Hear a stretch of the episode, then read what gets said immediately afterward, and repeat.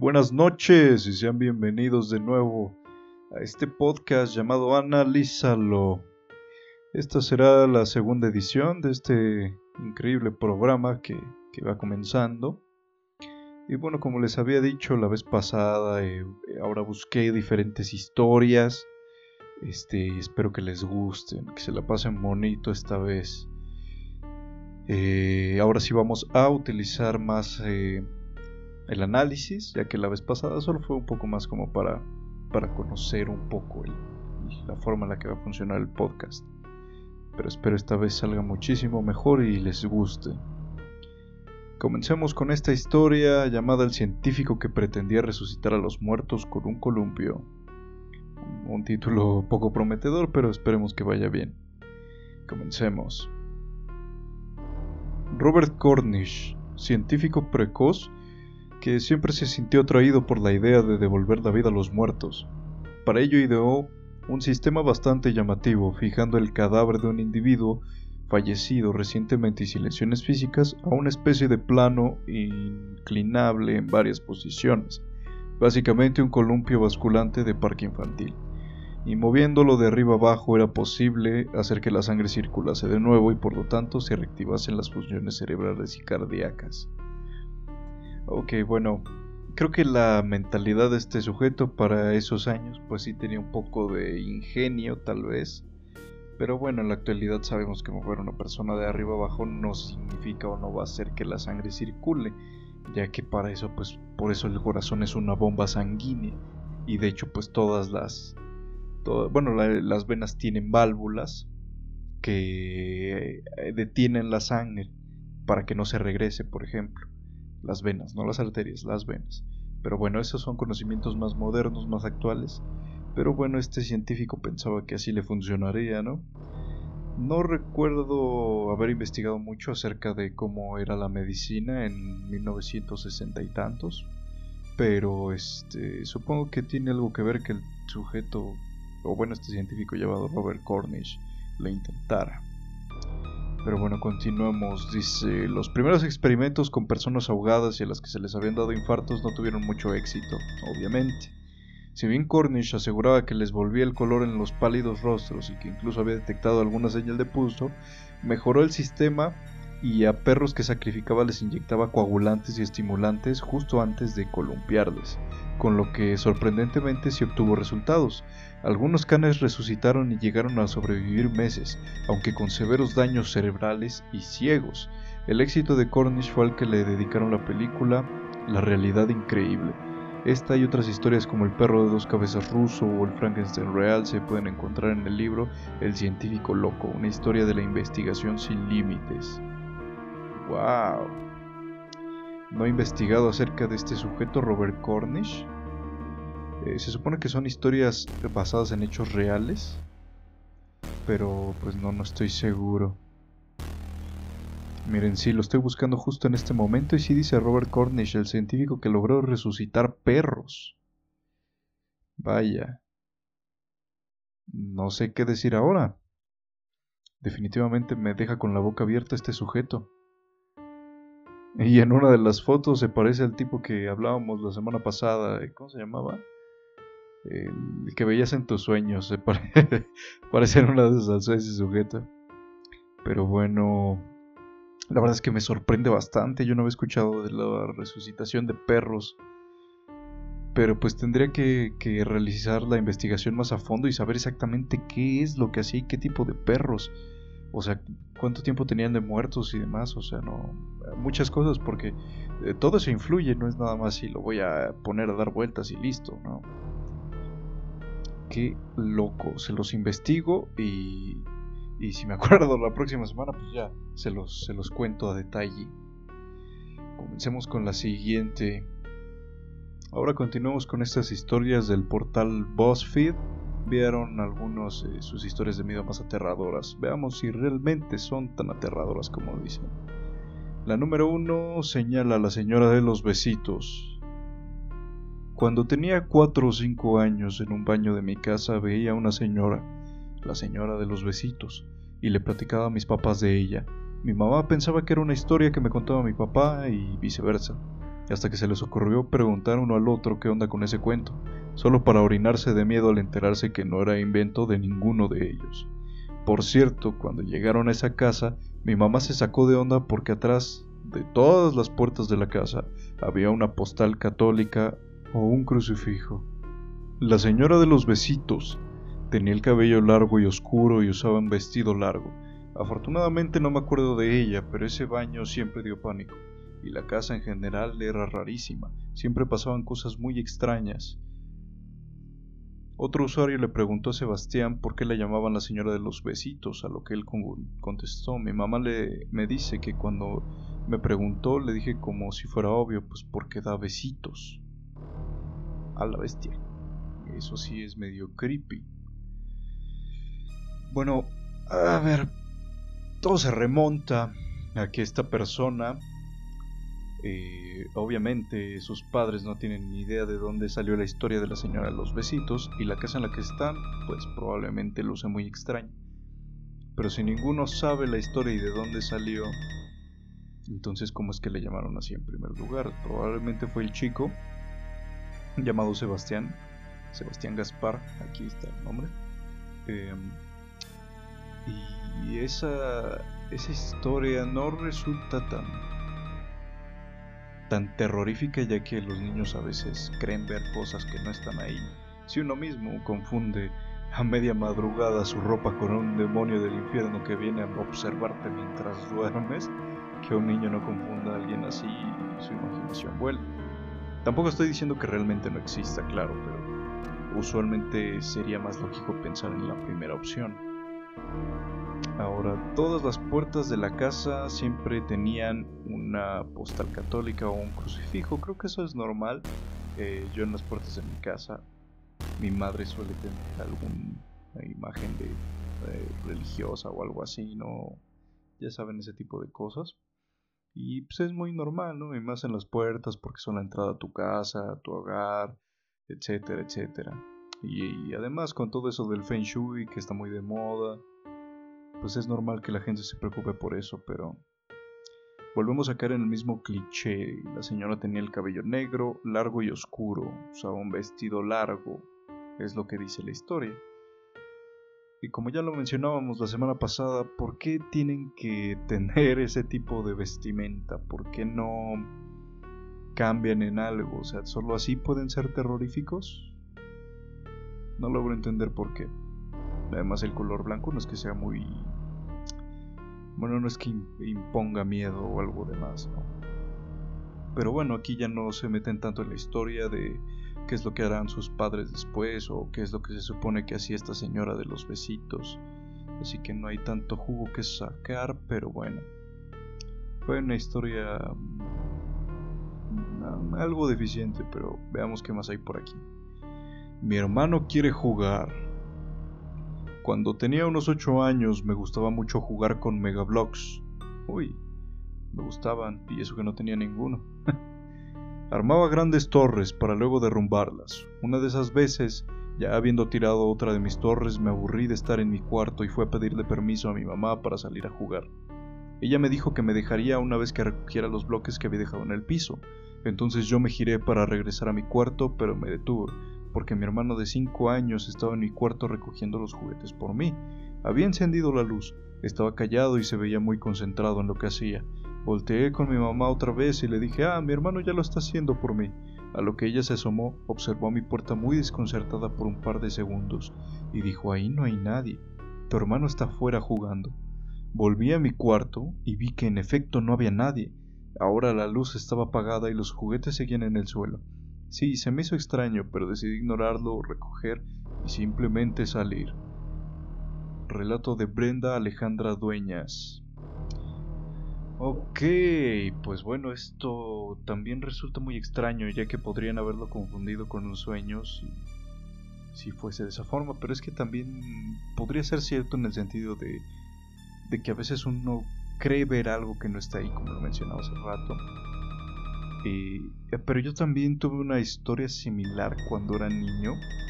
Eh, fui hijo único, así que usualmente estaba solo y la mayoría de las personas que estaban conmigo pues siempre eran adultos entonces me forzó a madurar un poco más rápido, pero había pequeños momentos en los que yo quería ser niño realmente y me salía a jugar al patio con la pelota. Y en una de tantas ocasiones una de mis abuelas dice que yo estaba pateando la pelota, o sea, yo tendría unos 4 o 5 años, no sé, tal vez. O tal vez menos, o sea, ni siquiera tenía tanta fuerza realmente. Y pateé la pelota y me la regresaron desde el otro extremo del patio. Tampoco era un patio muy grande, pero... O sea, no, yo no pateaba con la fuerza suficiente como para que me regresara la pelota después del rebote en el zaguán. Si me entienden? O sea, no, no era algo tan sencillo pero dicen que eso sucedió. Yo ciertamente no lo recuerdo, estaba muy pequeño, pero no dudo de mi abuela tampoco. Ella no suele creer en cosas sobrenaturales, pero dice que esa es la única vez en la que no supo qué sucedió. Eh, yo dudo haberla pateado muy fuerte y sigo sin explicarme qué pudo ser, pero como no tengo forma de indagar más en ello y nunca volvió a suceder, pues no tengo armas para decir que esto fue algo muy sobrenatural o algo así. Así que si esta chica vio a su hermano recogiendo sus juguetes en el cuarto con la luz prendida, bien pudo haber sido un sueño, un déjà vu o algo en su imaginación tal vez. Ya que el... Eh, para empezar, la presión de tu madre, no sales hasta que recojas todo.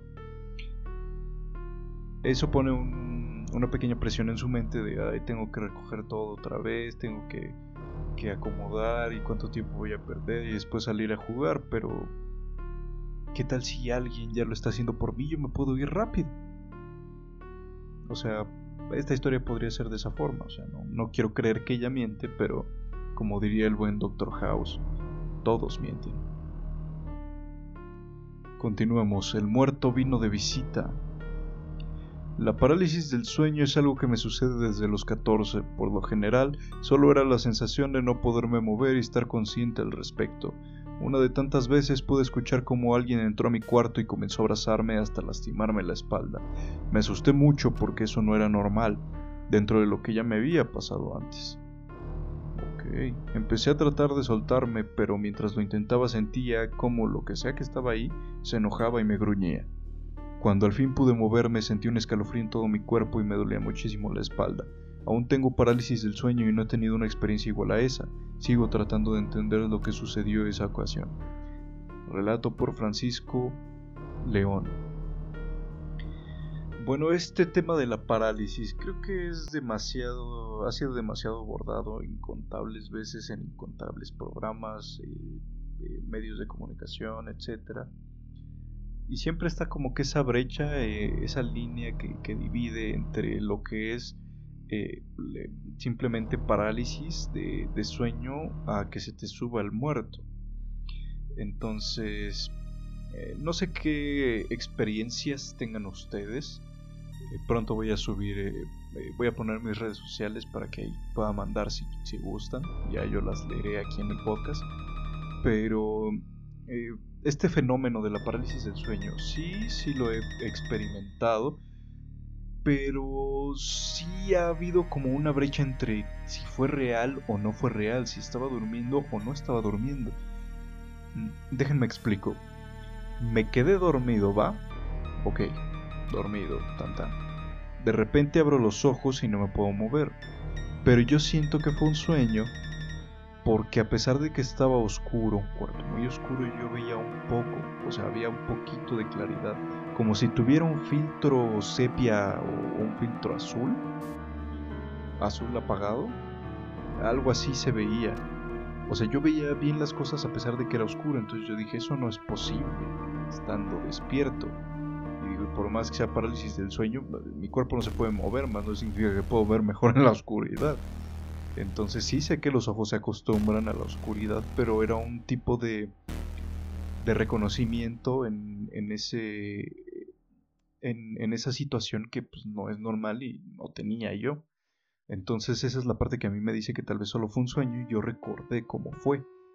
Pero pues también tengo otra ocasión en la que también sentí algo similar, pero yo no estaba precisamente boca arriba como es que dicen que sucede. Aunque bueno, a este sujeto le pasó estando boca abajo, por lo que entiendo, ya que dice que, que algo entra a su cuarto y lo abrazó hasta lastimarle la espalda. Bueno, no, igual podría haber estado boca arriba. Bueno, el punto es que yo estaba eh, de lado, acostado de lado, y sentía que si me levantaba, no sé si han escuchado ese tipo de interferencia que luego suena en, las televisiones antiguas, si es que, si es que son contemporáneos a mí, que no soy tan viejo, 23 añitos, todavía estoy más o menos. Pero bueno, el punto es que ese tipo de televisiones producían alguna interferencia cuando se iba la señal en los canales o así, y era medio molesta. Pues bueno, yo estando acostado de lado no me podía mover, pero quería moverme, quería levantarme y empezaba a querer girar mi cabeza. Y cuando comenzaba a quererla girar sentía como si todas esas frecuencias se introducieran en mi cabeza y quisieran hacerla explotar. Pudo haber sido un sueño eso también. Eh, quiero creer que fue un sueño, ya que pues nunca me volvió a suceder, pero sí fue algo muy extraño que, hasta la fecha eh, la única forma de explicarla sería eso, que fue un sueño, porque solo en los sueños te pasan ese tipo de cosas o bueno, es común, pero, pero así en, la vida real la verdad es que nunca he vuelto a tener una situación de este tipo, pero sí fue algo muy extraño. Ahora yo tengo tres años, cuatro, desde que me mudé a donde estoy actualmente. Y nunca he tenido ese tipo de situación. Donde vivía antes de venir aquí, eh, solo me pasaron esas dos ocasiones y de ahí jamás. Y fue en periodos de tiempo muy distantes uno del otro. Entonces ya se sabe que usualmente dicen que una parálisis del sueño es cuando eh, tú te despiertas pero tu cerebro no asume que ya estás despierto y no puedes mover tu cuerpo y demás. Pero a lo que yo experimenté creo que fue más un sueño que realmente una parálisis real. Entonces creo que no podría eh, ser completamente empático con la persona pero bueno, ya que algo entró a su cuarto y lo abrazó, pues que, bien por él, ¿no? Ya quisiera yo tener que, él me abrace hasta lastimarme. Pero bueno, fue una historia más o menos interesante en el sentido de que, bueno, pues ya tenía rato que no hablaba de este tema del, de la parálisis. Pero cuéntenme por ahí cuando, bueno, si quieren, ahí les dejaré y ya veremos sus historias. El siguiente dice el perro juguet... El perro juguetón. Eh, la noche del sábado pasado desperté en la madrugada porque mi perrito se había subido a mi cama y me estaba lamiendo la cara. Me lamía y hacía sonidos de lamentos, de tristeza como cuando pide comida o algo así. Le dije, ¿qué quieres, mi chiquito? Pero al encender la lámpara de noche me di cuenta de que mi perrito no estaba en mi cuarto. Mi perrito dormía muy plácidamente en su camita en la cocina. Adri, Adri. Ok, pues este perrito... Eh...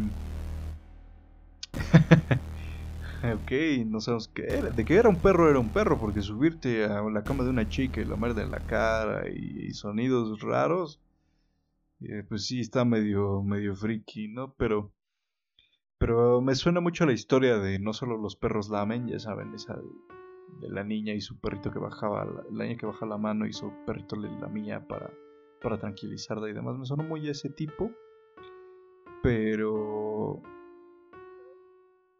es, es, extraño en el punto de que dice que para encender la lámpara de noche, que pues, al encender su lámpara, se dio cuenta que su perrito no estaba en el cuarto, sino que estaba dormido plácidamente en su cama en la cocina. O sea, ella encendió la luz, salió de su cuarto y fue a la cocina, porque según ahí duerme su perro y lo vio ahí dormido, ¿no? O sea, ella tuvo que haber hecho todo eso para poder afirmarlo, ¿no? Ya que no lo especifica. No sabemos si su puerta de su cuarto estaba abierta o estaba cerrada. Además, ¿cuánto tiempo pasó entre que el perro le terminó de lamer la cara y de llorar de, y hacer de saber que, que tenía alguna molestia o tenía hambre, etcétera y se desapareció. O sea, ¿cuánto tiempo fue? Pero bueno, le doy el punto en el sentido de que si un perro te está eh, hablando y demás, no es como que de repente se va y ya lo vuelves a ver y ya está bien dormido. Pues no, si algo tenía, pues tiene que continuar con ello, no, no sé. No, no tengo una mascota para saber cómo, cómo se comportan exactamente los perros en este tipo de situaciones, pero, pero por ahí hay dos, tres cosillas que, que no cuadran tanto. Pero bueno, continuemos. El niño y el tren. Hace unas pocas semanas unas amigas, nuestros hijos y yo estuvimos a punto de tener un accidente de auto en las vías del tren que pasa cerca de mi casa. Pasado el susto, unas semanas después caminaba por la calle principal de mi colonia mientras enviaba notas de voz por WhatsApp a esas amigas. En ese momento iba pasando el tren. Me dio por escuchar lo que les había enviado y claramente se escuchaba a un niño gritando momentos antes de que pite el tren en dos ocasiones diferentes y en ambas no se escucha justo antes de que lo haga, como advirtiendo, no había ningún niño alrededor de la calle en ese momento. Araña Rodríguez. A ver, ¿entendieron bien la historia como yo? Porque como que no tanto. A ver, se supone que estuvieron a punto de tener un accidente en las vías del tren, pero después caminaba por ahí y mientras enviaba notas de WhatsApp iba pasando ese tren eh, repitió su mensaje, lo volvió a reproducir el que les había enviado y eh, se escuchó un niño gritando momentos antes de que el tren este, suene, ¿no? En dos ocasiones diferentes. Y en ambas se escuchan justo antes de que, lo haga, ¿no? Como advirtiendo. O sea, que era como un eco del pasado sobrenatural o algo así. No sé, ¿qué opinan ustedes? Interesante historia, no fue la mejor redacción, pero eh, supongo que si hubiera estado bien redactar y con un poco más de detalles hubiera estado más interesante. No tengo mucho que decir de esta, ya que no, no estuvo tan buena. Pero pasamos a una que tiene un título bastante prometedor, El bebé que no dejaba de llorar. Definitivamente sí. Ese, esa meme de la risa de un bebé es lo más hermoso que puedes escuchar a menos que estés solo en tu casa y no tengas bebés. me sigue encantando porque es muy cierto. Afortunadamente nunca me ha tocado ese tipo de cosas, pero vaya que sí me sacarían un buen susto, se los aseguro. Dice, tuve, mm, tuve mi tercer hijo y todo iba bien hasta que cumplió tres semanas de nacido. Empezó a vomitar mucho cada vez que le daba su leche Pasó una semana y así.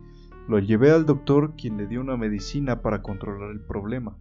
Regresamos a casa y me quedé despierta preocupada y pensando mucho en mi bebé. Eran como las 2 a.m. y me puse a lavar y secar ropa. De repente escuché niños llorando, pero el bebé estaba en su cunita y en los cuartos de los niños.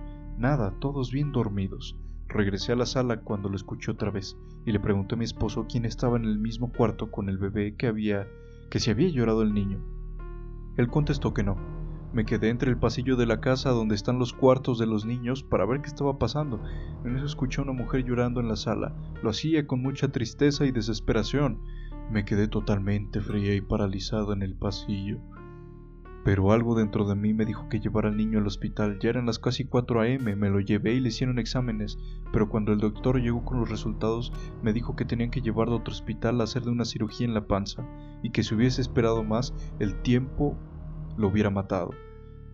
No sé qué estaba pasando en mi casa, pero mi mamá dice que era un ángel avisándome. Ok, o sea que la abuela dice que el ángel le avisó a la señora Digo, de una forma muy extraña, ¿no? O sea, si tu bebé está mal y que de repente una mujer llorando, dices, a la bestia, ¿qué está pasando, doctor García? Este fue un relato por Vanessa Chiquita Gutiérrez. Este realmente estuvo más interesante, ya que este tipo de cosas con los bebés y demás siempre suele ser muy, eh, muy, muy interesante en el sentido de que los bebés pues son seres puros, ¿no? Que acaban de nacer, no tienen malicia. Eh, dicen, se dice que pueden ver a los ángeles o demás cosas. Entonces siempre con los bebés hay algo extraño, ¿no? Yo, por ejemplo, eh, a, una, eh, a, una familiar pequeña que tengo por ahí hace algunos años, cuando estaba recién nacida, de repente hay ocasiones en las que se, se quedaba mirando a, ciertas esquinas de la casa donde no había nada y como que sonreía o así y yo sí me quedaba de ¿qué, ole? ¿Qué pasó aquí? Entonces eso era como que ese tipo de cosas son las que te hacen preguntarte qué, qué sucede, ¿no? ¿Qué, ¿Qué realmente ellos pueden ver que tú no? porque dijéramos, fue una vez, pues digo, a lo mejor, y no sé, se le ocurrió algo chistoso para un bebé, no sé, ¿no? Pero ya que sean varias ocasiones, pues sí te saca un poco de onda, ¿no? Y esta historia, pues la verdad es que no, no lo sé, tal vez la señora sentía o presentía eso ya que llaman el sexto sentido de una madre que, que siempre ha estado ahí. Ese sexto sentido, pues a lo mejor era una forma de decir de no, ya que todo fueron voces, no, no vio nada, sino fueron sonidos, fueron ese tipo de cosas que, que puede tu mismo cuerpo o tu misma mente decir, sabes que algo sucede, ¿no? A mí, por ejemplo, en una ocasión me sucedió que lo confundí con, con algo, no sé qué habrá sido, pero recuerdo que estaba en un cuarto cuando viví en otro lugar donde estaba, no estoy ahorita pero me estaba recostando hacia atrás y así como este, empezaba a recostarme, como a que serán unos 45 grados estaba ya, y empecé a escuchar unas voces bien extrañas. Y yo dije, ¿qué diablos se sucede? ¿No? Eran como voces o lamentos o no sé. Y de repente me senté, o sea, no me terminé de acostar, me regresé a los 90 grados y ya no escuchaba nada me empecé a, reclinar hasta casi estar acostado y entre más casi acostado estaba más fuerte escuchaba. Y dije, ¿qué rayos fue esto? Pero eran voces que no tenían sentido, o sea, no, no era lo que algo que pudiese entender fácilmente ni siquiera sonaba en español, sonaban en otras en otro tipo de idiomas, no lo sé. Pero no podría decir ciertamente que fueran palabras pero también podría haber sido como una cascada eh, amplificada en diferentes sonidos, no sé, es muy difícil de explicar, pero yo siento que mi cuerpo de alguna forma lo hizo. No recuerdo qué hice ese día, tal vez había sido un trabajo largo, no tengo idea, pero, pero mi cuerpo lo produjo y no hubo nada más extraño aparte de eso. Entonces tal vez la señora por el estrés, eh, por la situación en la que estaba eh, y su sexto sentido, que eso yo en ese sí creo profundamente, eh, pudo haber sido esa, esa forma de, de, su mismo de su mismo cerebro de sabes que algo está mal, ¿no? Entonces, además de que su bebé ya había vomitado mucho, pues supongo que la mamá siempre se quedó preocupada, una madre así es, ¿no? Bueno, y cualquiera obviamente, ¿no? Que tenga en sus manos a un bebé y una persona cuerda, pues si, si lo ve vomitar y así, pues se va a quedar preocupado por más de que le, den medicina y demás, pues no parece la razón por la que le dijeron que, que estaba vomitando, ¿no? ¿no? No se encontró algo ahí. Pero ciertamente pues las abuelas o, o, así, las personas mayores siempre te dicen, no, ese fue Dios, su forma extraña de trabajar, o fueron los ángeles, o fue alguna entidad superior. No, no digo que no sea así, pero pues usualmente es a lo primero a lo que llega, cuando podría ser eso la última de las opciones, ¿no? Pero fue, fue un buen relato, Vanessa Chiquita Gutiérrez, eh, me gustó, me gustó.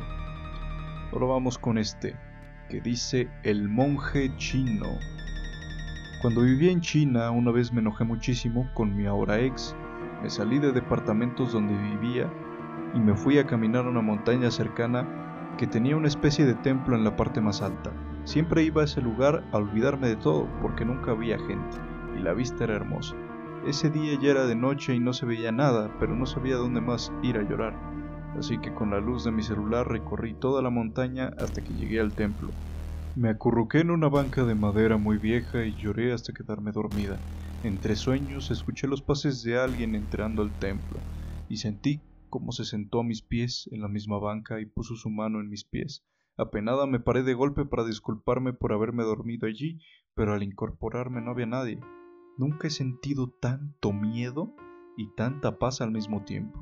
Después de contarle la historia a mis amigos chinos, me dijeron que nadie subía allí por esa misma razón.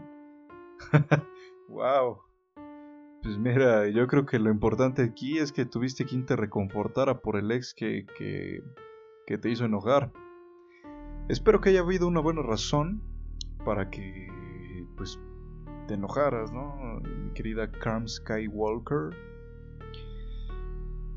Pero que en un templo nadie suba porque alguien se, se acerca a tocarte los pies. Pues más que nada suena muy.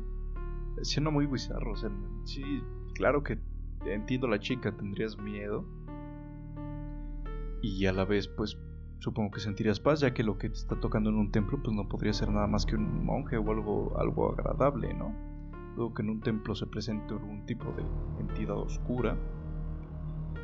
Pero bueno, también pudo haber sido solo un sueño. Además, se supone que en los, en los templos chinos eh, siempre hay tipo de historias similares rondando. Entonces, ya conocen eso de histeria colectiva y todo ese tipo de cosas. Entonces, en algún punto, tal vez ella escuchó la historia y no se dio cuenta.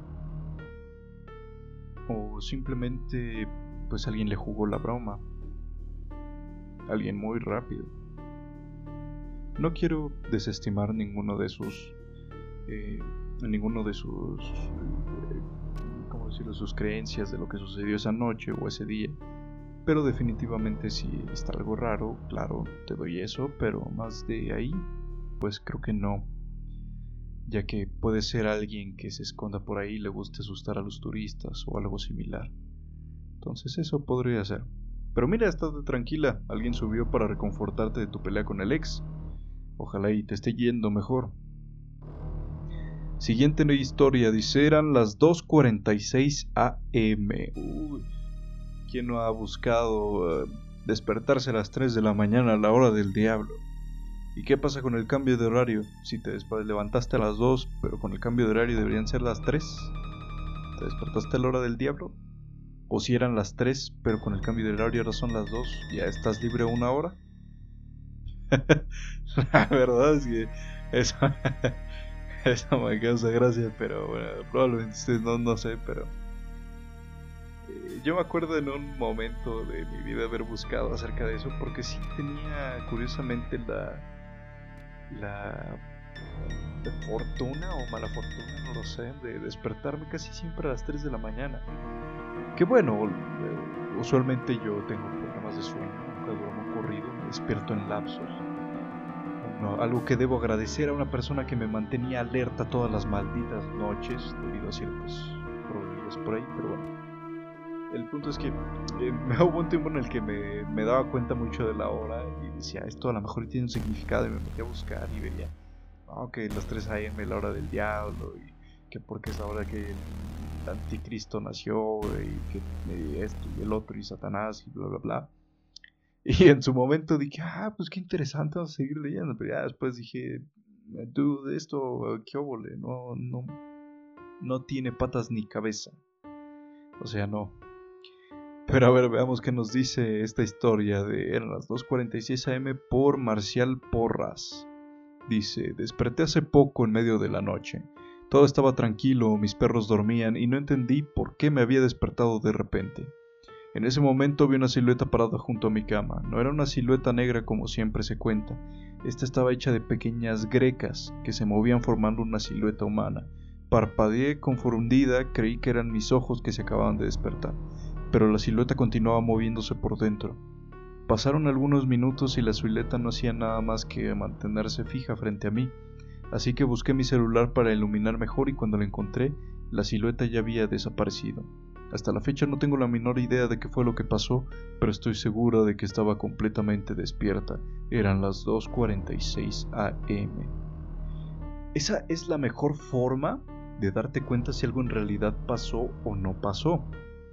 O sea, cuando termine de suceder algo que tú creas que fue sobrenatural, fíjate en la hora. Y es más, si puedes, déjate un recordatorio, hazte una nota donde sea, a papel, si tu teléfono no funciona o lo que sea. Pero fíjate en la hora, porque eso te da cierta veracidad de que dices, yo ya estaba despierto, estaba consciente. Porque si dices, es que no sé si estaba despierto o no, o es que pasó y me volví a quedar dormido, ya toda tu historia, si se la cuentas a alguien, pierdes casi el 100% de credibilidad, porque ah, este güey estaba dormido, pues fue una pesadilla, no, no te pases de ahí, ¿no? Entonces hay pequeños detalles como este que sí dices, ah, cabrón, o sea, sí se puso a investigar la hora, ¿no? Pero bueno, a ver, veamos. Eh, este tipo de silueta como grecas es la primera vez que me encuentro con una historia similar. O bueno, con una historia que habla de esto. ya que como lo dice bien esta persona, pues sí, usualmente solo son siluetas negras o, oscuras, ¿no? O sea, sombras, ¿no? no lo puedes ver. Y que sea como grecas y que ella note que se mueven, pues obviamente notaba el, el relieve de esta silueta, ¿no? La notaba que, no sé, con alguna luz que se filtrara por alguna ventana, en algún punto o algo. Entonces ella podía ver que había algo moviéndose. Suena un poco... Eh, ¿Cómo se dice? Disgusting. ¿Cómo es en español? Suena un poco asqueroso eh, pensar así, tal vez porque, no sé, sería como muchos gusanos moviéndose y así. Pero suena muy original, es la primera vez que escucho esto, entonces eh, esta silueta moviéndose sí le da un vistazo distinto, ya que pues mientras sea una silueta estática y oscura, pues puedes decir, ah, fue esto, fue aquello, no, un reflejo. Pero si ves que realmente se está moviendo, sin moverse obviamente, o sea, está de pie, pero ves cómo se mueve todo lo que lo conforma, pues sí, definitivamente es algo para, para pensar más allá, ¿no? Que le haya dado eh, el detalle de pequeñas gregas, pues, pues, no estoy seguro de que muchos lo entiendan, pero por eso yo especifiqué nada más como gusanos moviéndose. Entonces sí, sí es interesante la historia, la verdad. Eh, creo que este tipo de personas eh, son de las que casi no tienen este tipo de, de situaciones paranormales, pero que tienen buen punto para, para ponerse en ello, ¿no? Porque como los mencionado de la hora y demás detallitos, ¿no? Ahora las 2.46 am, no creo que tenga nada que ver eh, que sean las 2.46, si acaso nada más como, como simple referencia en ella para saber a qué hora le sucedió, pero que tenga un, un eh, significado más, más profundo esta historia, pues no, no lo creo.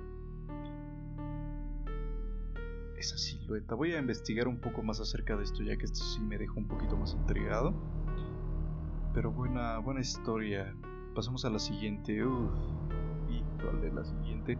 Probablemente jamás la han escuchado, va a ser la primera vez que la escuchan. Se llama La Llorona. que es de todos pinches lados del mundo. Bueno, de México. Ahora dice, la casa de mis abuelos paternos no es muy grande, pero los... Ah, bueno, antes de continuar con la historia, si me sale con que nada más escuchaba a la llorona a lo lejos, híjole, va a ser una historia de lo más poco creíble del mundo ya que vemos que de repente hay personas que les gusta salir con una pinche bocinota y poniendo, ay, mis hijos a todo volumen en las calles y corriendo por ahí como locos, nomás espantando a la gente que de por sí ni es supersticiosa y de por sí ni cree en lo sobrenatural, nomás generando caos y pánico en las casas de los de los pequeños ingenuos. Pero bueno, continuemos. La casa de mis abuelos paternos no es muy grande, pero los patios sí lo eran, en especial el de atrás porque mis abuelos tenían una mini granja para uso personal. Detrás de eso estaba la construcción de obra negra, en obra negra de casa de una de mis tías y luego un plantío de magueyes de mi abuelo. En esa zona tenía un baño viejito de madera donde todo iba a dar a un riachuelo que pasaba por atrás. Ahí estábamos mis primos, mis hermanos y yo. Éramos como ocho personas, entre 7 y 16 años, jugando entre los magueyes. En eso me dieron ganas de hacer del baño. La puerta no cerraba bien, así que mis primos estaban sosteniéndola. Cuando estaba lista para salir del baño, el ruido de risas y juegos se detuvo en seco por un grito aterrador. Me congelé. Todos salieron corriendo y aún se oía ese horrible grito. Cuando al fin pude moverme empujé la puerta para salir corriendo, pero entré en pánico cuando vi a la puerta que no se abría por más que la empujara. No tenía pestillo ni nada para no abrirla, pero no abría. Solo habían pasado como cinco segundos y el grito seguía escuchándose. Sentí un frío aterrador desde mi espalda que atravesó mi pecho y cubrió todo mi cuerpo mientras yo pegaba en la puerta, la empujaba y gritaba. Pensé que me iba a morir ahí cuando al fin pude abrir la puerta y salir corriendo llegué al patio y encontré a todos mis primos pálidos. Algunos lloraban, pero yo solo sentía un nudo en el pecho. Ese grito dejó de escucharse, nos asomamos al pasillo que nos llevaba hasta los magueyes y vimos una silueta blanca flotando en el arroyo, siguiendo el curso del agua. El abuelo nos dijo más tarde que esa había sido la llorona y que él ya la había visto y oído. Nos advirtió que no dejáramos que nos viera de frente o podríamos morir del susto. Nunca volvimos a jugar en esa zona. Momo Gamo. Ok, buena historia, Momo Gamo. Y bueno, lo que dije antes de que iniciara la historia creo que aquí no aplica ya que en los pequeños ranchillos o así lugares tan tan eh, urbanos digo rurales este no no creo que haya alguien por ahí con eso verdad la primera parte de alguien gritando así te lo puedo creer que a lo mejor ella por ahí alguien que decía estos niños ya me tienen hasta acá arriba de tanto desorden que hacen. Y pues pudo haber jugado la broma, pero los niños viendo una silueta eh, sobre el arroyo caminando más a lo lejos, eso sí es un poco más difícil de, imaginarse lógicamente, ¿no? Sin, sin llegar a lo sobrenatural. Ya que no creo que hayan tenido una tecnología de, de ¿cómo se llama? De, este, de proyección o algo así. Entonces, los niños pueden tener una imaginación muy fuerte y creer que ven algo cuando en realidad no lo vieron. Cuando era pequeño y de repente alguna prima venía a jugar conmigo y así decíamos que veíamos algún fantasma o a Chucky o al, al chingoncísimo Pennywise payaso traga niños, pero en realidad no lo veíamos, ¿no? Pero de repente había alguno que otro que decía que, creía que sí lo había visto porque nosotros lo decíamos, ¿no? Entonces también ese tipo de cosas podría suceder entre los niños. Y ahora pues los abuelos, obviamente siendo un adulto y escuchando que los niños te vienen a contar esto, no pierdes la oportunidad para meterles miedo. Yo de la persona pequeña que les hablé de hace rato, de, que de repente se quedaba viendo a lo donde no había nada, pues de repente le, le mete algún miedo por ahí para que se porte bien, ¿no? O sea, ya saben, la mejor forma de educar con miedo, claro, cómo no. no, pero es que hay veces en las que por, eh, los niños son tan canijos que, que dices, bueno, te voy a meter tantitito miedo para que agarres esta onda, ¿no? Yo, por ejemplo, utilizo al chamuco, que le, le decimos el chamuquillo, y se lo mostré en un video de de los cortos de terror de YouTube pueden buscarlo como Bedfellow eh, de una chica que está durmiendo junto a su esposo, el esposo está tapado y ella de repente escucha el teléfono, ¿no? Y le, le, le pega con la mano, le dice que se lo pase, pero no se mueve el esposo. Y ella se termina levantando, agarra el teléfono, lo responde y escucha la voz de su esposo que le dice, oye, ¿sabes qué? Me salí a caminar porque no podía dormir, ¿me puedes abrir porque me olvidé mis llaves? Y ella se queda como ay cabrón, ¿quién está durmiendo aquí al lado mío? Y te muestran un plano de ella a punto de destapar a, este ser y este ser solo se le ve la cara, pero desde el punto de vista de la cámara eh, de ti hacia el video. Pero la chava no lo puede ver, después no lo puede ver. Nada se ve como destapa y se me salta y se acaba el corto, Pero es una criatura, bueno, el, el monstruo eh, personificado ahí, la verdad es que tiene un buen toque y yo lo utilicé para decir que era el chamuco. Y bueno, ya se imaginarán a esa pequeña personita por ahí diciendo que el chamuquillo esto, el chamuquillo el otro. Entonces, eh, puede ser muy útil algunas veces. Si tienen niños pequeños que son traviesos y no escuchan a la primera, pues ya saben, el chamuquillo es una excelente opción para, para mantenerlos a raya. El video, como les repito, se llama Bedfellows. Ya si lo buscan ahí les aparece como 20 distintos, pero el de hace 10 años es el bueno. Pero bueno, en, cuestión de lo demás, pues La Llorona. ¿Cuántas veces no hemos escuchado historias sobre esto? Lamentablemente aquí ya no pone de dónde es, para hacernos una idea mejor, pero pues a donde sea que vayas de, de la República, pues es conocido que te dicen, no, La Llorona es de aquí, no, yo la he escuchado, no, que en este lado. No, sí, justo en el de aquí, aquí la mataron a sus pequeños, ahí están, ahí están. O sea, en todos lugares te dicen lo mismo. Pero sí es algo muy eh, típico de México. Algo que de las pocas cosas de las que estoy orgulloso. En el sentido de tener un, un ser tan específico, ¿no? Que, que, es que es real, o bueno, que hasta cierto punto mucha gente lo cree real. eh, pues sí es como de, ah, ya ven, cabrón, o sea, ustedes con Speech, Freddy Krueger, el Pennywise, el, el, Jason, o sea, todos esos iconos del terror. Y por acá, miren, la Llorona, qué ¿de quién tiene tanto renombre como ella? Nadie, nadie acá. Ni los Warren.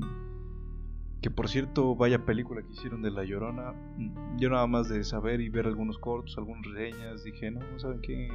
No quiero ver cómo le dieron en la M a este gran mito de mi país. Pero si a ustedes les gustó, pues por ahí dejen, déjenme saberlo. Eh, continuamos con la siguiente historia. Dice, una mano grande y rasposa. Ya casi acabamos por este día. Dice, un día cuando tenía 16 años, estaba con mi familia determinado a cenar y todos se quedaron en el comedor, pero yo quise subir a ver la tele. Cuando iba subiendo las escaleras sentí una mano enorme y rasposa que me jaló el tobillo e hizo que me cayera. Grité y todos vinieron, yo estaba llorando como loca.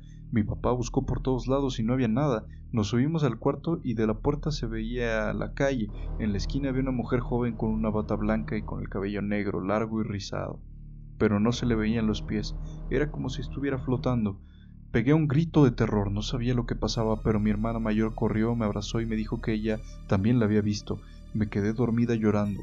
Doce años después, sigo subiendo las escaleras de mi casa corriendo. Jovis Payán de Segoviano. Vaya historia, esta sí me gustó más, ¿eh? Me pregunto de dónde será que, le sucedió esto, ¿no? La verdad es que no, no conocí esta historia muy interesante. Una mano enorme y rasposa. Y a ver, es que bueno, tenía 16 años, ahí ya no puedes decir, ¿sabes qué? Es que era una niña pequeña y, se confundió o algo, ¿no? Y si la otra hermana eh, le dice que, que yo también la vi y era una hermana mayor, pues, pues más de 16 ya tenía, o sea, y enfrente de la calle viendo una señora con vestido blanco de cliché como ya sabemos siempre y sin, y sin pies pues a la bestia no de, dónde salió esta vieja loca. Sí, sí me resulta interesante pensar acerca de esto ya que historias como estas que, que tienen lo más extraño pero que ya tienen bastante edad eh, debo admitir que sí le da un poquito más de credibilidad en el sentido de que te cuentan de una historia de cuando ya estaban más o menos grandes, no cuando ya todavía eran niños pequeños, porque si yo te cuento una historia de cuando era pequeño y que creo que sucedió algo sobrenatural, pues bien pudo haber sido mi imaginación, o vi mal, o no me di cuenta de algo, o así. Por ejemplo, ahorita en donde estoy de repente se caen cosas. Eh, una vez se cayó un plato de mi alacena y todos estaban bien espantados y no, es que como que se cayó y que se rompió y que aquí, que allá y que no sé qué. Y yo dije, a ver, pero es que en esos platos, eh, por la forma en la que están acomodados, pues de repente se, deja que la bolsa de cereal o que la bolsa de arroz o no sé. Y dije, probablemente se dejó mal puesta, se fue ganando el peso y cuando menos nos dimos cuenta, ¡pa! cayó. Eso es lo que yo creo, o sea, no me da. Y me ha sucedido estando yo solo, por ejemplo, ahorita yo estoy prácticamente solo en la casa y de repente pues se caen cosas y yo digo, a ver, vamos a revisar qué es. Jamás me, altero, jamás me exalto ni, ni, me entra miedo porque yo primero suelo pensar en qué es lo que dejé mal puesto y al contrario digo, ojalá y no se haya roto porque va a valer M o voy a tener que pagarlo, ¿no? Entonces, muchas veces no, cuando somos pequeños no vemos eso.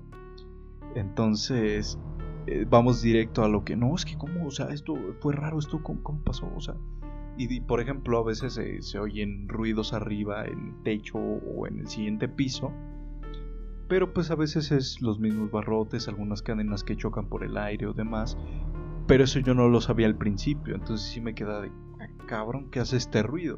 Y me tuve que subir a verificar a altas horas de la noche con una lámpara en mano para saber qué sucedía pero pues siempre con la mentalidad de que pues, pues, primero saber qué es lo que produce el ruido. Si no encuentro nada que lo produzca, ahí sí ya empiezo a, alterarme un poquillo, a pensar, oye, a ver, espérame, ¿de dónde? no? O sea, no, no veo razón. Pero aquí con esta chica, pues la verdad es que todo tiene un buen sentido, todo está, todo está bien asimilado. Ha habido ocasiones en las que uno siente que, de repente te rozan la pierna o te agarran el pie tantito y dices, ah, qué extraño, ¿no? Algunos se espantarán y a veces simplemente es tus mismos tendones acomodándose un poquito, tu músculo destensándose o algo por ahí y tú lo ves más allá, pero pues realmente no lo es. Pero ya que algo te jale del tobillo y te haga caer de unas escaleras no es lo mismo. Ya que si hubiera sido un problema del talón en su, en su tobillo o algo así, pues hubiera sentido dolor en esa zona antes que, que, alguien la jalara, ¿no? Entonces por esa parte sí me parece curioso, me parece sobrenatural. Y bueno, ver a una persona enfrente de la calle con ese tipo de cosas, pues siempre va a ser creepy. O sea, yo no dudo que hayan visto a la persona afuera. Y ya, y que este sea un fantasma no, eso sí no lo sé.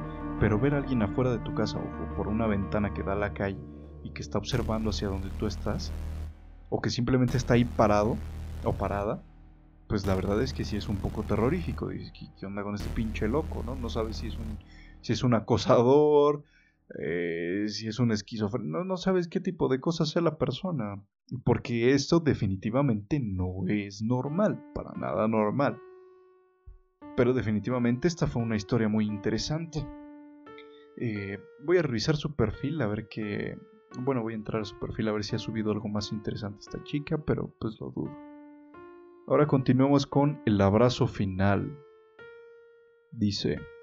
Cuando vivía en mi ciudad natal me mudé de casa unas cinco veces antes de terminar en un lugar permanente. Una de esas casas tenía dos pisos y yo era la única que dormía en el cuarto de abajo.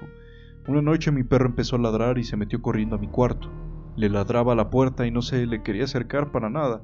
Me saqué de onda y revisé, pero no había nadie, así que decidí dormir. Momentos después me desperté sintiéndome incómoda, extraña y sin motivo alguno empecé a sentir mucho miedo. Me acurruqué de lado intentando dormir cuando de pronto sentí a alguien abrazándome y no podía moverme ni gritar. Uf, qué mala situación. Solo cerré los ojos muy fuerte y pensé en todos los rezos que me sé hasta que me quedé dormida. Nunca supe quién me, quién me abrazó o qué fue lo que pasó. Kenia Milán. Ok, tenemos una segunda historia de parálisis del sueño no me lo esperaba por el título, creí que sería algo muy diferente. La verdad es que sí, creí que, no tenía nada que ver con esto, pero. Pero bueno, primer punto. Los perros de repente sí ladran sin, sin ninguna razón. O sea, sí, los perros ladran, es lo que hacen, Pero hay de formas de ladrar de unas a otras, ¿no? Y si de repente a la puerta a la que están acostumbrados a estar empiezan a ladrar muy cabrón, tú dices, oye, ¿qué, qué coño estás viendo que yo no veo? Entonces, sí, por ese lado, pues los perros sí dicen que se tiene ahí algo extraño que ellos ven, ¿no? Que, nosotros no. Pero bueno, bien puede ser simplemente que hay algún animal afuera o por ahí pasó algo, o sea, o sea, algún animal, alguna rata o algún gato, no sé. Pero pues es que no me especifica eh, a qué puerta le ladra, o sea, dice el que el perro se empezó a ladrar y se metió corriendo a su cuarto. Le ladraba la puerta. O sea que le ladraba la puerta, pero la puerta de, entrada de la casa o del departamento. Entonces definitivamente bien pudo haber sido algún loco incluso que estuviera por ahí, ¿no? Conocemos ya bastantes historias, creo que el mundo de ahora nos da para saber que de repente hay personas que, acosan a un nivel increíble entonces o quedan tan mala vibra que incluso los perros saben si tú te das cuenta en una situación en la que conoces a alguien el ambiente que produce esa persona que, que su cara que, su forma de actuar te, te transmite dices no, como que este tipo no mejor no por otro lado pues yo creo que los perros pues lo sienten aún más no ya que son más sensitivos con este tipo de cosas y así. Ahora cuando este tipo de cosas pasan y quieres rezar, yo por ejemplo en las dos ocasiones en las que les mencioné que me pasó, en, solo en una de ellas intenté rezar y, y cabrón, te, te, o sea, es en serio, yo no podía, se me había olvidado. Dije, ¿cómo diablos? Dije, mi madre me hizo rezar hasta los 12 el Padre Nuestro y el Ángel de la Guarda. Y no los pude recitar en mi mente, no tenía idea de que, cómo, cómo decirnos, no sabía qué seguía después de la primera frase. fue, fue tan extraño porque dices, carajo, ¿qué hago, no? Tampoco soy de los que, o bueno, en esa situación no fui de los que se ponían a decir groserías o pensar de lárgate o así, la verdad es que tampoco. Pero solo en una de esas ocasiones que sí me sentí un poco de miedo fue que intenté rezar y no pude, no me salió. Pero después de ahí dije, bueno, a ver, vamos a ver qué pasa. La curiosidad mató al gato, ya lo sé, pero el ser humano es curioso por naturaleza. ¿Cómo descubrimos el fuego? ¿Cómo descubrimos mil y un eh, experimentos y y demás cosas que se han inventado por curiosidad. La curiosidad es lo que mueve al ser humano. Entonces, hasta cierto punto a mí me da curiosidad. Las veces que les digo que he escuchado ruidos o se han caído cosas, en lugar de yo sentirme aterrado, me siento emocionado y digo, a ver, primero veamos qué es lo que lo pudo causar. Ya si veo que es algo muy lógico, me decepciono o me desanimo y digo, ah, chale, pues sí, no, no era nada fuera de lo común. Pero siempre tengo esa esperanza en algún punto de decir, no, es que esto no tiene forma, no, no veo razón, no encuentro lógica. Pero bueno, esta chica sí pudo rezar y se quedó dormida. Esperemos que esta experiencia que tuvo no se le haya vuelto a pasar. Pero eh, sí es extraño ya que pues obviamente cuando estás dormido una cosa es que no te puedas mover y otra cosa es que sientas que te agarren. Eso es muy distinto. Porque puedes sentir el peso de alguien más. O sea, estando dormido y no puedes mover, sentir el peso. Pero ya que te agarren como tal, eso yo creo que ya se considera algo muy distinto o entra en una categoría muy distinta. Kenia Milán, muy buena historia. Muy buena historia. Ya estamos por llegar a la hora, así que vayamos con una historia o dos más, dependiendo cuánto nos tardemos. Dice, el esposo fantasma. Mi prima tuvo un bebé y a los pocos días su esposo tuvo que irse de viaje, así que mi hermana y yo fuimos a su casa para que no estuviera sola. Eran como las nueve de la noche, estábamos las tres viendo la tele en la habitación de arriba, cuando empezamos a escuchar pasos en la planta de abajo. Alguien abría la puerta de la cocina y azotaba la puerta del baño. Pensamos que el esposo de mi prima había regresado antes, así que bajamos, pero no había nadie. Volvimos a la habitación, pero seguimos escuchando los ruidos. Esperamos en silencio hasta que llegaron mis tíos y nunca supimos quién había sido. O sea, prácticamente alguien fue. Estas tres personas, ah, bueno, la historia es de Miguel Ángel Pérez. Eh, estaban estas tres personas, o sea, la prima, el primo y el bebé, supongo estaban viendo la televisión y de repente escucharon pasos, alguien abrió la puerta de la cocina, azotó la puerta del baño. A ver, este tipo de cosas, pues sí, definitivamente no son tan fáciles de explicar, ya que un ruido de una puerta azotándose, pues no es como que sea algo que te pase así de la nada, a menos que haya una corriente de aire, de aire bastante, bastante fuerte. Entonces, además si es dentro de la casa, pues dentro de una cosa no tienes corrientes de aire tan grandes. Entonces una puerta de baño no es como que se va a soltar así nada más porque sí. Que bien, si la ventana del baño tiene ventilación afuera, podría ser que el aire la empujara y la regresara. Podría ser por ahí. Pero aquí dice alguien abría la puerta de la cocina y azotaba la puerta del baño. No decía azotó, azotaba. Eso significa que pasó múltiples veces, no fue solo una. Entonces esto mm, significa que la puerta o no se cerró cuando se azotó o definitivamente alguien la estaba abriendo y cerrando. Entonces, aquí más que un fantasma, yo siento que alguien se metió a la casa. Ahora, si la prima tuvo el bebé y su esposo se fue de viaje, no quiero pensar de esta forma, pero los humanos son Así como pueden ser las personas más increíbles del mundo, pueden ser las basuras más grandes. Entonces, eh, tal vez alguien, no lo sé, no quiero pensar mal, pero quería hacer algo y se metió y al escuchar que había más personas, pues decidió arrepentirse y salirse o desaparecer, es lo que yo pensaría. Ya que no nos vienen más detalles, no sabemos de las puertas de entrada de la casa, seguros, chapas, yo me iría por esa lógica, que alguien que quería pues, hacerles daño o darles un susto, pues simplemente eh, se arrepintió y se fue. Ya que conocemos que hay algunos, eh, pues lamentablemente asesinos seriales o psicópatas que para su primera vez o sus primeras ocasiones con las personas con las que quieren eh, intentarlo, pues son muy cobardes, son muy miedosos y en cualquier sentido de, de escuchar algo o de que hayan más personas de las que ellos contaban, pues obviamente se van a cobardar y van a salir huyendo, si es su primera o de sus primeras veces.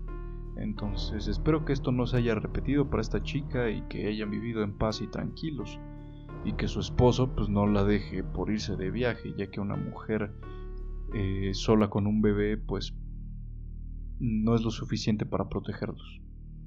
Y no porque la mujer no sea suficiente, pero no sabemos qué podría ser y si la persona pues podría meterse en cosas más profundas. Pero bueno, ya mejor dejemos ahí el tema porque sí está medio ya me estaba yendo por otros lados, ¿no? Pero vámonos con esta última ya para despedirnos. Un silbido aterrador. Nos dice Jacqueline Baez. Un día estaba haciendo tarea en la cocina en la madrugada, cuando algo raro ocurrió. Escuché el grito de un señor. No entendí lo que dijo y pensé que tal vez era algún borracho de la calle, así que lo ignoré. Pasó un rato y empecé a escuchar a lo lejos un silbido que entonaba una melodía que no había escuchado antes. Lo volví a ignorar pensando que quizás venía de la calle o de la casa de mis vecinos, pero empecé a escucharlo cada vez más cerca. Traté de no prestarle mucha atención. No era la primera vez que pasaban estas cosas raras en casa, pero el silbido se acercaba cada vez más. De pronto se detuvo y lo siguiente que escuché fue que abrieron la puerta para bajar las escaleras y unos pasos pesados como los de un hombre que traía botas. Regresé el silencio, regresó el silencio y cuando me tranquilicé, Escuché el mismo silbido cerca de mi oído y una mano estaba recargada en mi hombro. Me paralicé de miedo que sentí y cuando reaccioné solo pude llamar a mi papá que fue corriendo con preocupación hacia mí. Le conté lo que había pasado y fue a inspeccionar la puerta conmigo. Estaba abierta, pero esa puerta nunca estaba abierta. La cerró y cuando íbamos bajando vio que el escalón había una huella de un animal y me dijo que me fuera a dormir. Ya no he vuelto a escuchar ese silbido inolvidable, pero la mano me dejó un recuerdo. Cada que volteo mi hombro siento que la veo, aunque sé que no es real. ¡Wow! Vaya, vaya. Atacubaya. Pues bueno, esta historia creo que nos hace pensar acerca de... De bueno, para empezar, a mí me hizo pensar acerca de los señores creepy que lo andan por las calles Digo, no todos los viejillos son malos, pero hay algunos que sí, este, este, tipo sí se ve medio extraño, medio, medio como que mejor no me le acerco que no se me acerque, ¿no? Pero dice que, que escuchó que abrieron una puerta y bajaron las escaleras. Ahora escuchó el silbido muy cerca de su oído y una mano que estaba recargada en su hombro. Ahora, podemos hablar algo similar a lo que decíamos en la historia anterior de la, de la chica recién aliviada, pero, o sea, la mano en tu hombro y de repente que no haya nadie, pues sí es medio extraño, ¿no? Ahora alguien se metió y desapareció y habían huellas, entonces eso quiere decir que definitivamente era un ser eh, tangible, ¿no? Entonces puede ser que la chica, debido al miedo que sintió, pues entró en algún tipo de shock y no se percató del punto en el que la persona desapareció al dejar de tocarle su hombro. Pero su papá al investigar pues pues obviamente no es como que diga, ah sí hija, algo aquí pasó es sobrenatural, ¿no? Además ella dice que no ha vuelto a escuchar ese silbido y que la mano le dejó un recuerdo, ¿no? Pero eso solo significa que probablemente sí fue una persona la que estaba ahí les digo que este tipo de historias, más que pensar en cosas sobrenaturales, me hacen pensar en los locos que están por allá afuera, eh, acechando a las chicas. Porque quiere que no, pues es un tema que, que por ese lado tiene cierta... Es, es realidad, es realidad. Las chicas son más afectadas en este tipo de cosas que los chicos. O sea, ¿cuántos chicos somos acosados? O sea, yo he sido acosado pocas veces por una chica, y, o sea, y no es como que vayas a quejarte, levantar un acta o decir es que esta chica me agarró el trasero porque porque qué es lo que van a hacer, se van a reír de ti, ¿no? Lamentablemente así es nuestro país, así es. Pero bueno, o sea, si hay mayor peligro para ellas y este tipo de cosas, pues, pues lamentablemente sí son eh, experiencias que, pueden dejar una marca muy grande, ¿no? Pero bueno, esta chica afortunadamente no pasó nada más de que le tocasen el hombro y, un breve trauma, pero de ahí pues, pues creo que de todas las formas en las que se pudo haber desarrollado la historia, creo que esta fue la más leve. Entonces, qué bien por ella. Eh, trataré de buscar para el próximo episodio algunas historias que sean, igual como lo mencionaba en el anterior, pues así terroríficas, pero, pero buenas. Con más carne, ya que estas fueron tan serias que como que me quise ya abordarme tanto de ellas que dije que ahora mejor vamos a analizarlo. Es que a veces me clavo tanto en, en pensar cómo sucedió, qué podría haber sido, que se me va esa parte de, de abordarme un poquillo, ¿no? Pero pero dice que pero bueno, volviendo a este último caso de la chica, me, gusta esta última parte que dice que nunca volvió a escuchar ese olvido, pero la mano le dejó un recuerdo y cada que voltea su hombro siente que, que la ve, aunque se sabe que no es real. La mente juega trucos muy interesantes y creo que te permite revivir ciertas cosas, obviamente, ¿no? Entonces esto ya no es no es sobrenatural, sino esto ya tiene que ver con, con lo que ella pasó, con su experiencia. Pero definitivamente, pues, definitivamente se puede trabajar y llegar a, a una estabilidad más, más agradable, ¿no? Pero bueno, eh, trataré de dejar por ahí mis redes, todavía no las tengo bien preparadas, pero espero ya tenerlas listas pronto. Para que no sé quién o cuántos escuchen este podcast, pero pues si quieren enviar sus historias yo con gusto las leeré. Eh, las analizaré, claro. Eh, no les estoy diciendo que les quitaré toda credibilidad, pero bueno, intentaré buscar el lado más lógico, ¿no? Así que denme detalles si quieren contarme una historia. Y bueno, eh, muchas gracias por escucharme. Nos veremos el siguiente fin de semana. Ojalá pasen una excelente y aterradora noche. Y si algo malo les sucede, olviden documentarlo. Hasta la próxima.